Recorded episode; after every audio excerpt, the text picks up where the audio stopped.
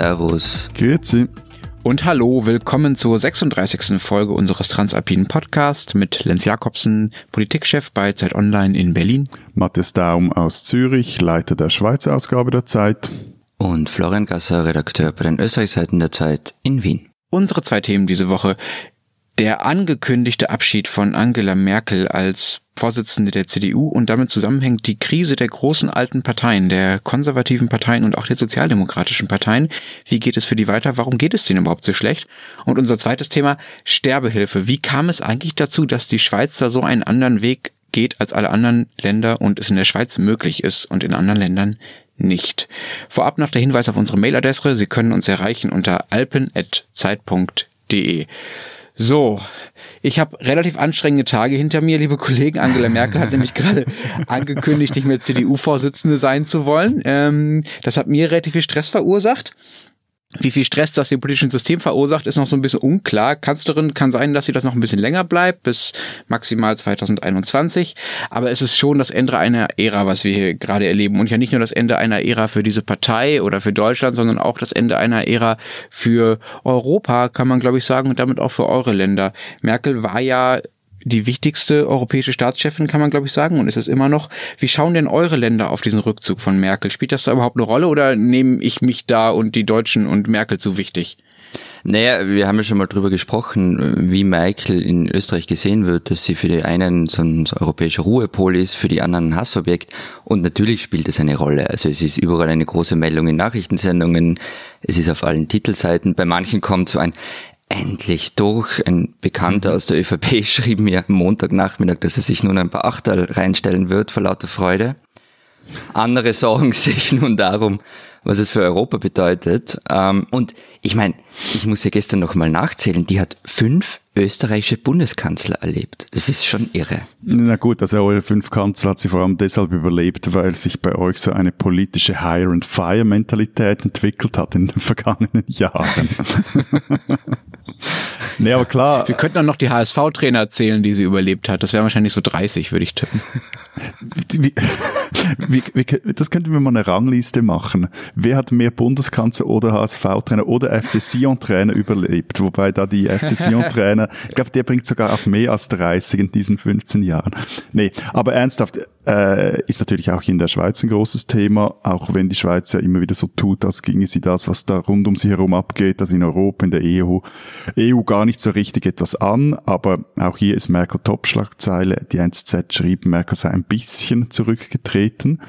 Und eben dort in dieser Redaktion, vor allem der Chefredaktion, kann ich mir auch vorstellen, dass der eine oder andere Mann sich gestern den einen oder anderen Jubelschrei nicht verklemmen konnte. Sei nicht so feig, du meinst Erik ja, ja. und die NZZ. Genau, weil irgendwie seit dieser deutschen Offensive gehörte die NZZ zumindest publizistisch zu den schärfsten Merkel-Kritikerinnen.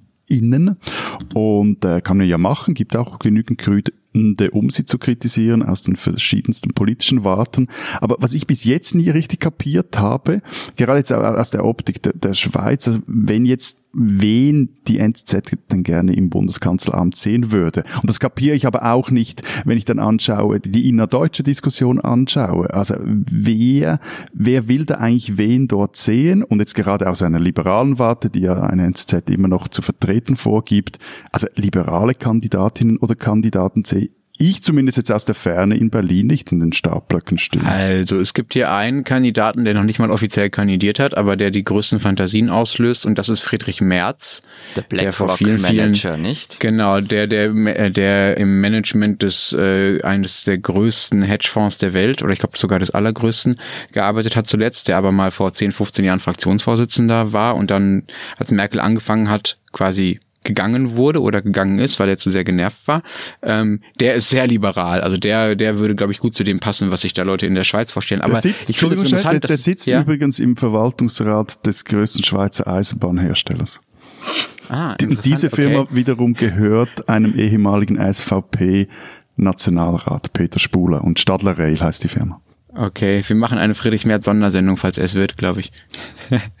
ähm, aber ich finde diese, diese Kombination daraus, dass man einerseits froh ist, dass Merkel weg ist, aber andererseits ja auch als Feindbild braucht, die finde ich interessant. Ja, also das gibt's in Deutschland, das gibt's in euren Ländern ja so, aber ja offenbar auch. Also da geht ihnen ja auch was verloren auf der anderen Seite, wenn sie nicht mehr alles auf Merkel fokussieren können. Zum Beispiel bei der FPÖ könnte das ja so sein. Ne? Also die hat sich ja sehr auf die eingeschossen. Ja, ja. Also Heinz-Christian Strache hat die ja mal als die gefährlichste Frau Europas bezeichnet. Hey, also ich, ich habe so den Eindruck, in der Schweiz ist das vor allem ein Mediending. Weniger ein echt politisches Ding.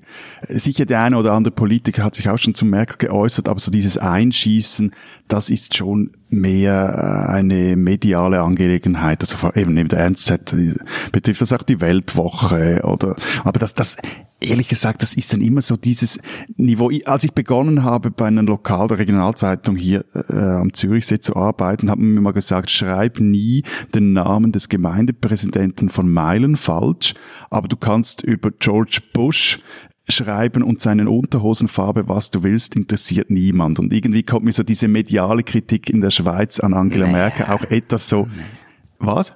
Nee, wen ja. kümmert das in Berlin, wenn jetzt Schweizer Medien sich über eine deutsche Kanzlerin hm. aufregen? Du meinst, die Deutschen sind braver, weil, die, weil sie näher dran sind und wichtiger für Merkel? Nein, ich meine eher, dass so dieses, diese Aufregung aus der Ferne, ich, ich finde die nicht wirklich so wichtig oder, oder einflussreich. Okay. Die große Frage hier in Deutschland ist jetzt, wie es weitergeht mit der CDU, auch wie es programmatisch weitergeht, ob sie wieder nach rechts rutscht oder da bleibt, wo Merkel sie hingeschoben hat, also eher in der Mitte und zumindest gesellschaftspolitisch relativ liberal. Eure Länder sind ja da, wie so oft, das ist ja einer der Gründe, weswegen wir diesen Podcast machen, schon ein bisschen weiter. Bei euch haben die christdemokratischen konservativen Parteien den großen Umbruch und ja auch den großen Absturz auf eine Art schon hinter sich, ne? Naja, den Umbruch der ÖVP im vergangenen Jahr, den habe ich ja hier schon öfter referiert, das erspare ich mir und euch. Ähm, aber kurz dazu, ich denke, es gibt einen ganz großen Unterschied. In Österreich passierte aus einer Position der Schwäche heraus. Die ÖVP war Juniorpartner in einer ungeliebten Regierung, hat einen Parteichef nach dem anderen verschlissen und die Umfragen sahen desaströs aus. Also dagegen sieht die CDU nach wie vor aus wie eine Truppe von Siegertypen. Ähm, bei der CVP, das ist so plus minus das Pendant zur CDU hier in der Schweiz, also die versucht bis heute Wähler wieder zu gewinnen, die sie seit 30 Jahren an die SVP verliert. Der Erfolg ist so mäßig, selbst in den katholischen Stammlanden verlor sie sehr viele Wähler an die SVP.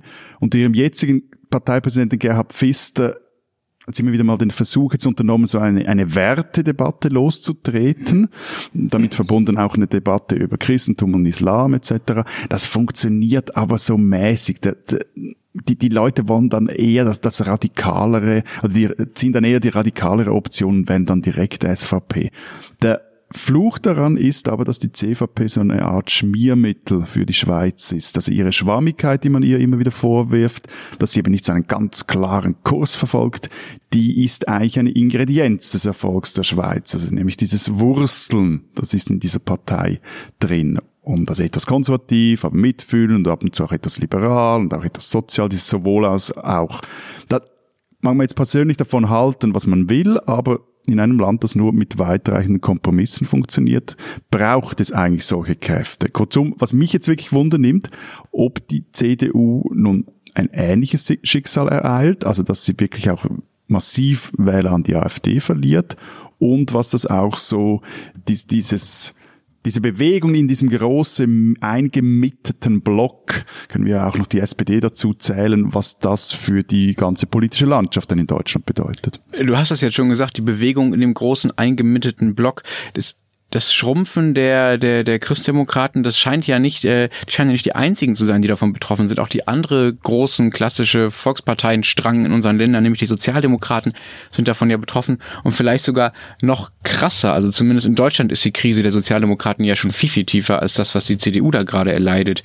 Die hat bei der, bei den beiden letzten Landtagswahlen, also in Hessen jetzt am Sonntag und vor ein paar Wochen in Bayern, jeweils elf Prozent verloren. Und es gibt Bundesländer in Bayern zum Beispiel und im Osten ist es noch wohl schlimmer, da sind die nur noch einstellig. Das ist schon ganz schön krass und ganz schön übel und ähm, die hat mittlerweile schon so oft versucht, mit Kandidatentauschen und mit kleineren Richtungswenden und mit Tonwechseln irgendwie da rauszukommen, aber eigentlich geht seit 15 Jahren nur bergab. Nee, ich, ich habe am Montag noch Anne Will nachgesehen, also die Sendung vom Sonntag, weil alle meinten, man müsse Christian Lindner gesehen haben und was der dort gesagt habe. Der Chef der FDP hier, der Liberalen, genau. genau. Aber also die wirkliche Tragik war Olaf Scholz. Also der ging doch mit seinen Stehsätzen allen nur noch auf die Nerven. Und er verkörpert damit aber auch das ganze Dilemma der SPD und der Sozialdemokratie insgesamt die haben einfach nichts mehr zu sagen. Olaf Scholz ist eine wirklich, also persönliche Meinung, sehr, sehr graue Person, das stimmt schon. Also der ist Vizekanzler und Finanzminister und kann sein, dass er dazu inhaltlich befähigt ist, aber die Ausstrahlung dafür hat er, hat er mit, sicherlich, mit Sicherheit nicht, das sehe ich auch so. Ähm, Florian, du sagtest in einer der vergangenen Folgen, dass du dir gerne Unfälle auf offener Bühne ansiehst. Wenn du dann sowas, wenn du dann sowas siehst wie diesen Scholz-Auftritt bei Anne Will, dann kann man doch sagen, okay, dann guck doch einfach nur noch SPD in den nächsten Jahren, oder? Ach. ich schaue die österreichische Sozialdemokratie an. Also der zuzusehen ist, als würde man eine tragische Telenovela verfolgen. also auch schöner. Also eher Telenovela als Unfall gucken. Okay. Bei wie viel Prozent liegen, liegen die gerade in Österreich, die Sozialdemokraten? Das ist gar nicht so tragisch, bei 26. Aber das ist nicht, das ist nicht das Schlimmste. Es ist diese, diese öffentliche Orientierungslosigkeit, eben, die einem das Gefühl gibt, man wäre ein ganz übler Unfallgaffer. Und also ganz ehrlich, wenn ich jetzt über die Krise der, der österreichischen Genossinnen und Genossen sprechen soll, ich weiß gar nicht, wo ich anfangen soll. Ideologisch, strukturell, personell, alles ist Krise, seit Jahren. Es gab dazwischen mal diese Christian Kern-Zeit, wo sich alle dachten, na, aber jetzt. Und ist halt auch wieder vorbei. Dazu kommen irgendwie so, so aktuelle Kleinigkeiten wie Nepotismus, gekränkte Egos, die dann völlig vernünftig öffentlich ausgelegt werden. Ah ja, und, und eben einen turbulenten Wechsel im Parteivorsitz hat es gegeben. Also Worüber wollt ihr was hören? Wo soll ich anfangen? also ich glaube, ich, wenn wir mal davon ausgehen, dass Sozialdemokraten nicht irgendwie per se unfähiger sind oder die Personen komischer sind oder so, also was ja auch zu den Dingen geführt, die du gerade genannt hast, Florian, was die Probleme der SPÖ angeht, dann würde ich eigentlich am liebsten über die Dinge reden, die wir uns teilen, also die so ein bisschen die mhm. chronischen Probleme der europäischen Sozialdemokraten sind. So, woran, warum haben es eigentlich so schwer in diesen Jahren? Also die Frage ist doch, für wen sind sozialdemokratische Parteien, ob SPD oder SPÖ, überhaupt noch ein Angebot? Also irgendwann war damit mal die Vorstellung des Aufstiegs für eine breite Schicht der Gesellschaft verbunden. Die Lebensbedingungen für alle sollten verbessert werden und das ist ja auch passiert, muss man ihnen ja zugutehalten. Dann folgte man irgendwann in den 90ern diesen dritten Weg-Fantasien, Tony Blair, Gerhard Schröder und viele andere. Das hat jetzt nicht so rasend funktioniert, zumindest nicht in Wahlergebnissen. Und jetzt? Jetzt ist es, ist das Angebot doch eigentlich nur noch, wählt's uns, mit uns wird's zwar nicht besser, vielleicht auch nicht schlechter. Wen soll denn das begeistern? Und das wird dann noch dazu von, von Personen kommuniziert, die mit der Lebensrealität ihrer eigenen Klientel, wer auch immer das sein mag, nichts zu tun haben. Da geht's mir jetzt gar nicht um Rolex. Rolex ist mir völlig wurscht. Da geht's um Habitus, um Sprache, um Ehrlichkeit. Hm, okay, aber ich, aus meiner Sicht, Florian, hast du da irgendwie nur zum Teil recht. Also ich, deine Kritik ist ja die klassische Kritik einer Sozialdemokratie und ich bin mir nicht ganz sicher, ob die stimmt. Es stimmt, dass diese dritten Wegjahre fatal waren, dass dieses ganze Brioni-Auftreten und auch einfach der Fakt, dass die SPD, selbst die SPD mittlerweile eine Partei für Funktionskarrieristen ist, also für Leute, die quasi von, von dem Kreissaal in den Hörsaal und dann in den Plenarsaal kommen, so, das ist mit Sicherheit ein Problem, weil sie ja damit das ganze Erbe der Sozialdemokratie ignoriert haben, weil sie vor allem Arbeit zu etwas gem gemacht haben, das sich halt auf dem Weltmarkt beweisen und irgendwie anpassen muss und da seinen monetären Wert beweisen muss. Das ist ein Problem. Damit haben sie den eigenen Stolz ja auch so ein bisschen, ja, verraten.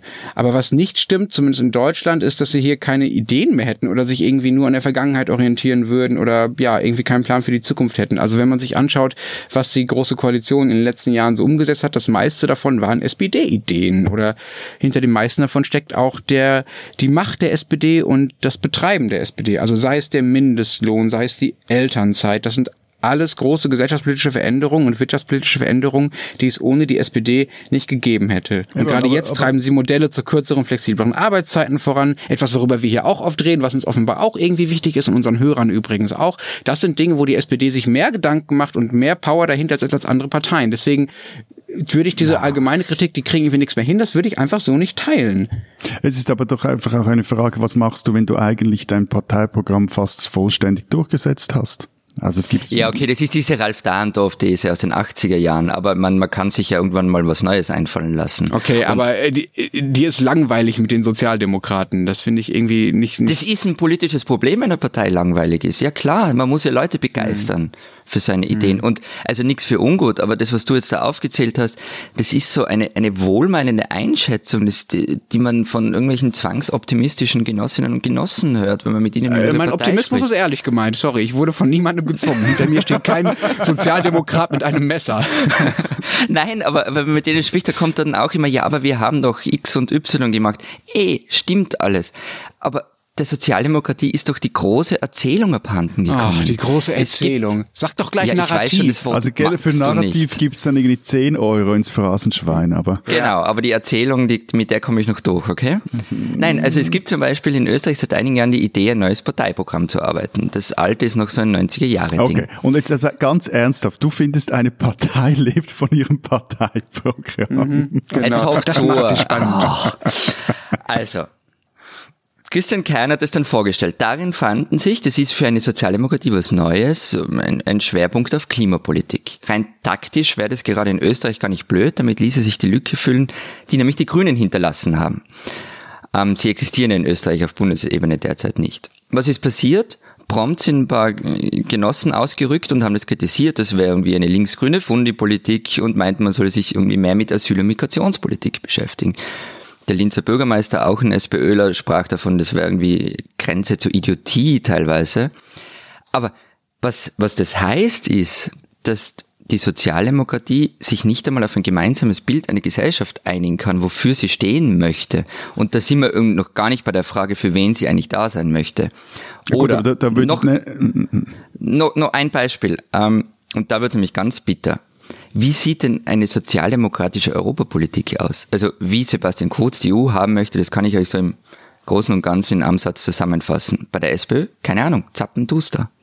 Okay, aber sorry, aber ich bin mir nicht ganz sicher, ob ich das so schlimm finde, was du da beschreibst. Das sind doch zum Teil einfach normale Richtungskämpfe. Da sind sich halt Leute in der Partei nicht einig und kämpfen darüber, was sie für ein Bild von der Gesellschaft haben. Ja, das ist mir ehrlich gesagt lieber als diese PowerPoint taugliche Reduzierung von Parteien auf ein paar Sprüche, ja. Also das sind ja was, was, was kurz damit der ÖVP gemacht hat oder was in ja. Deutschland vor allen Dingen Lindner mit der FDP gemacht hat. Eine ganze Jahrzehnte, wenn nicht Jahrhunderte alte Partei darauf zu, auf so ein paar Sprüche zu reduzieren, die sie auf Plakatwände passen, wo dann auch nicht mehr viel dahinter ist, ja, wo es auch keine Auseinandersetzung mehr darüber gibt, was denn jetzt die richtige Richtung ist, wie das umsetzbar wäre.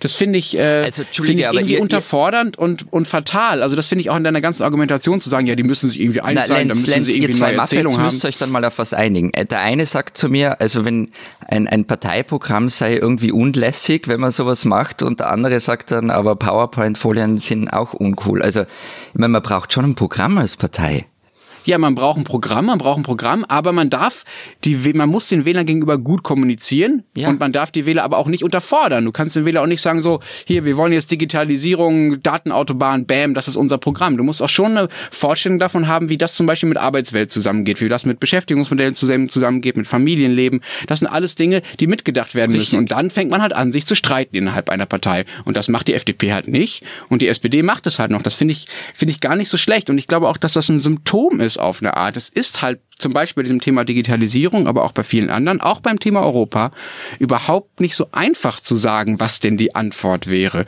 Und ich finde die Parteien, die sich, die es sich da mit den Antworten einfacher machen, fast ein bisschen verdächtiger als die Sozialdemokraten, die halt damit hadern und irgendwie nicht so wirklich von der Stelle kommen, weil ich in, mit der Beschäftigung mit vielen dieser Fragen auch nicht so wirklich von der Stelle komme. Aber ich meine, das ist ja wirklich noch lustig. Ich habe wissen den, den Eindruck, dass die SPD, der SPÖ bei euch so die Rolle übernimmt, wirklich die bei uns etwas die CVP hat. Äh, sie, die Parteien verliert, verliert, verliert, verliert, aber gleichzeitig ist sie sehr einflussreich. Also zum Beispiel, wenn du anschaust, wer am Schluss jetzt auch bei uns jetzt in Bern die Kompromisse im Parlament schließt und dort auch sehr viel Einfluss hat, ist es die CVP. Also ausgerechnet genau, diese nein, Partei, die, da, Entschuldigung jetzt recht, schnell, sie verkauft ihre eigenen Erfolge seit, nicht. Nee, es geht, also du kannst die eben gar nicht so verkaufen, weil du sprichst so von diesem Politmarketing, musst die Leute begeistern etc. Aber das andere ist ja, und ich glaube, da liegt wirklich äh, der Hund begraben, mag das auch eine Idee aus den 80er Jahren sein, aber das halt so die Grundforderungen einer sozial, klassisch sozialdemokratischen Politik in all unseren Ländern, auch in der Schweiz, bis zu einem ganz großen Grad verwirklicht worden. Diese Schweizerin sollten Sie kennen. Vielleicht wissen es ein paar unserer Hörerinnen und Hörer bereits, die Schweizseiten der Zeit, die feiern heuer ihren zehnten Geburtstag. Und das feiern wir diesen Mittwoch, also heute, wenn Sie diesen Podcast zum ersten Mal hören können, mit einer leider bereits ausverkauften Feier im Kaufleuten in Zürich, mit einer Titelgeschichte über Zürich im Zeitmagazin und einem 20-seitigen Sonderausgabe der Zeit Schweiz. Die zwei Kollegen machen sich jetzt lustig über mich. Dabei haben sie vorher die ganze Zeit davon gesprochen, dass man Matthias seine Politik... war derjenige, der sich gerade über das Verkaufen beklagt hat. Nur mal daran zu erinnern. Gut, kommen wir zurück zu diesem kleinen Werbespot. In dieser 20-seitigen Sonderausgabe der Zeit Schweiz haben meine Kollegin Sarah Jäcki, Alin Wanner und ich über 80 unterschiedlichste Expertinnen und Experten zu 100 Fragen zu unserem Land befragt. Und daraus ist ein Psychogramm eines Landes entstanden, das ich Ihnen nur empfehlen kann. Kriegt man übrigens auch in Deutschland und Österreich als digital, in der digitalen Ausgabe der Zeit. So, auf jeden Fall, eine der von uns Befragten ist die Jungunternehmerin Sani Grunefeld. Und sie haben wir gefragt, ob die Schweiz tatsächlich so gut ist, wie wir Schweizer immer meinen. Ihre Antwort? Leider nein. Wir würden in der digitalen Transformationsphase, in der wir uns zurzeit befinden, eins ums andere beste Gelegenheiten an uns vorbeiziehen lassen. Wieso? Ja, weil wir zu bequem sind oder weil man in der Schweiz halt zu wenig leiden muss. Und was empfiehlt die 30-Jährige oder was fordert sie? Mehr Begeisterungsfähigkeit. Also voll auf der Linie von Kollege Gasser. Das gefällt auch mir. Sani Grunefeld, eine Schweizerin, die man kennen sollte.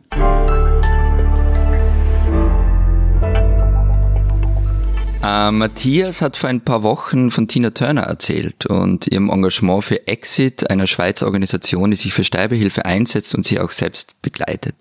Und seitdem treibt mich eine Frage um, ähm, wie es nämlich dazu kommt, dass Sterbehilfe in der Schweiz erlaubt ist. Sonst sind die Eidgenossen irgendwie immer hinten nach, bei egal welchen gesellschaftlichen Entwicklungen.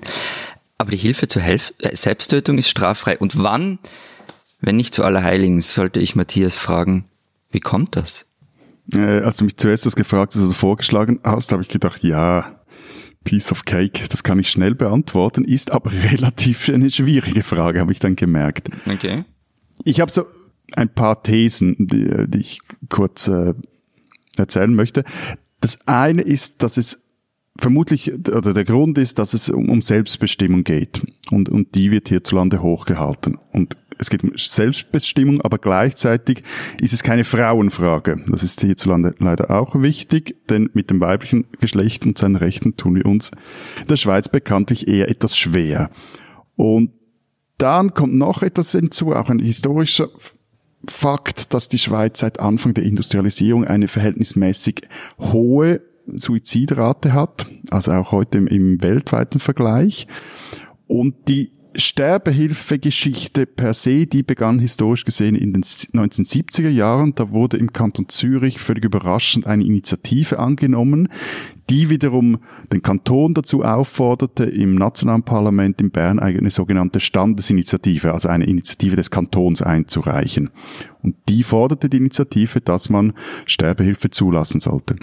Initiative wurde dann zwar abgelenkt, aber das Thema war da und ging auch nicht weg. Es wurden dann diese von Florian erwähnte Sterbehilfeorganisation Exit gegründet. Später verkrachten sich die untereinander. Da kam noch, spaltete sich ab. Ähm, die andere wichtige ist jetzt Dignitas. Es gibt heute mehrere solche Organisationen.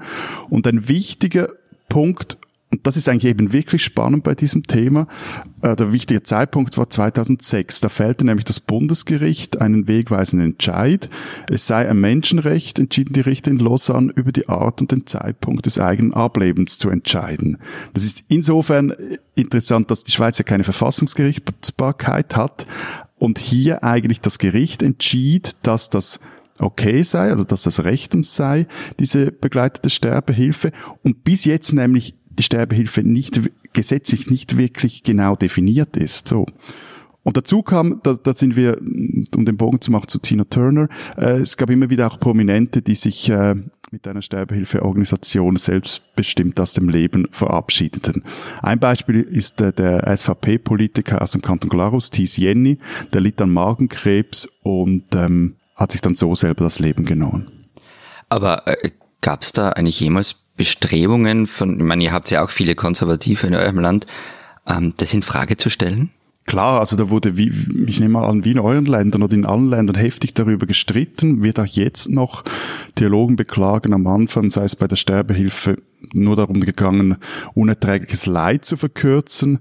Und jetzt würde aus diesem Akt der Solidarität, oder dieser Akt der Solidarität, der weiche immer mehr der, Zitat, egozentrischen Idee von einem selbst inszenierten Sterben.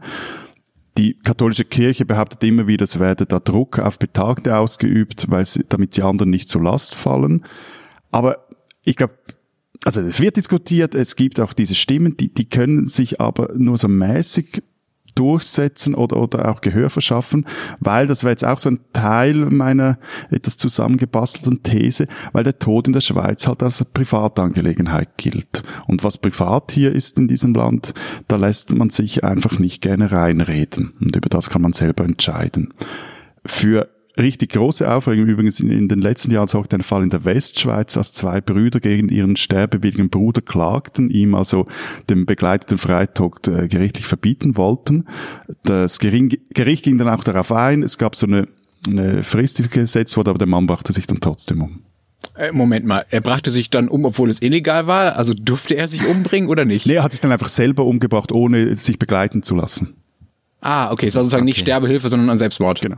Okay. Ah, und, und steigt die Zahl derer, die das machen? Ja, und, und zwar recht Also die, jetzt die Sterbehilfe, nicht den Selbstmord. Genau, du, ne? ja, ja. Genau, okay. ja, äh, und zwar recht stark. Also waren es zu Jahrtausendwende noch etwas über 200 Menschen, so sind jetzt heute äh, etwas über 1000 im Jahr, die so aus dem Leben äh, treten. In den Benelux-Staaten, die ebenfalls eine sehr liberale Regulierung, eine noch liberale Regulierung zum Teil wie die Schweiz kennen, sind es bis heute bis zu fünf Prozent aller Todesfälle im Alter. Also in der Schweiz ist auch nur die, die, die passive Sterbehilfe ähm, hm. erlaubt. Also der, der, der Sterbewillige oder die Sterbewillige muss dieses Mittel selber einnehmen und er muss äh, oder sie muss äh, noch völlig hier sein, also muss auch diesen Sterbewunsch klar ausdrücken und reflektieren können.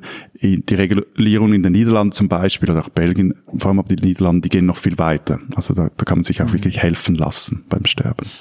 Was mich wirklich wundert daran, dass gerade in der Schweiz die äh, Regulierungen so einigermaßen äh, locker und liberal sind. Wir haben doch erst vor ein paar Wochen hier darüber gesprochen, dass die Schweiz im europäischen Vergleich noch recht religiös ist. Wie kann es sein, dass die Kirchen das nicht verhindert haben? Also in Deutschland sind die Kirchen diejenigen, die dafür sorgen, dass das nicht kommt, zusammen mit ihren Verbündeten in den Parteien natürlich. Ja, das sind die großen Institutionen, die gesellschaftlich sagen, nein, dieses, das ist ein Tabubuch, das wollen wir nicht. Wie kann das sein, dass in der Schweiz, wenn die doch so religiös ist, die Kirche das nicht verhindern konnte?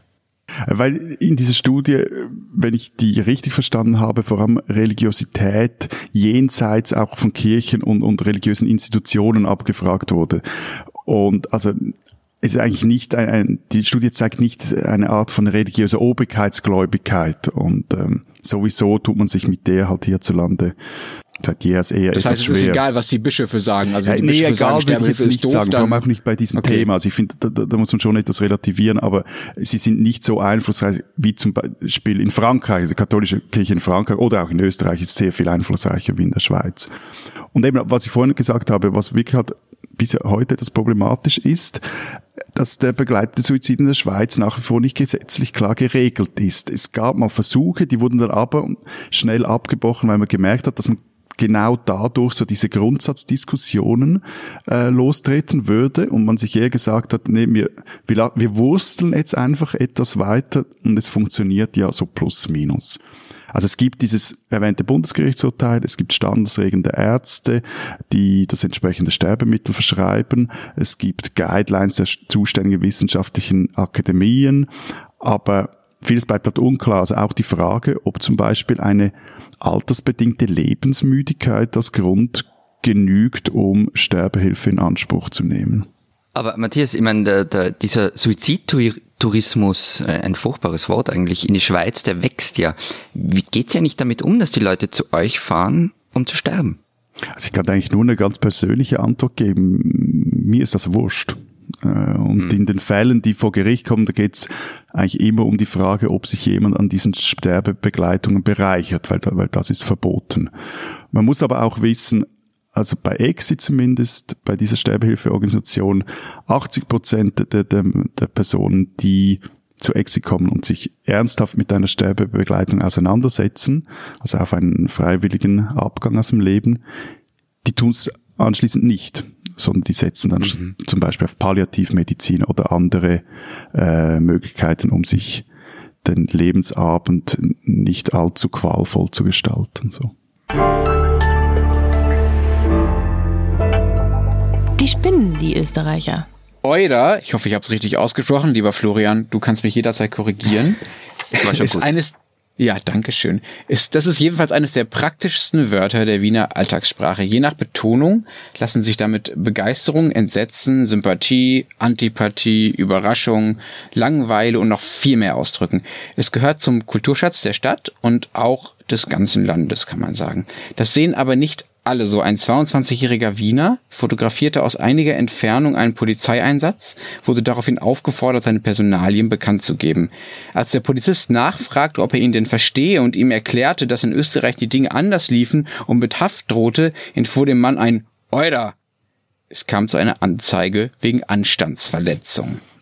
Strafmaß 100 Euro oder zwei Tage Gefängnis.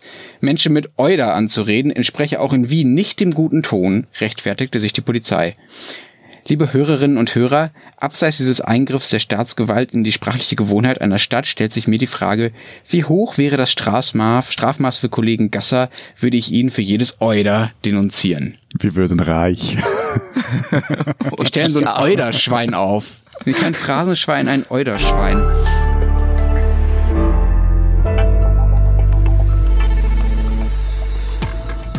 Das war's diese Woche bei der 36. Ausgabe unseres Transalpinen Podcasts. Wir sind nächste Woche wieder da. Bis dahin sagen wir Alter. Ciao. und tschüss.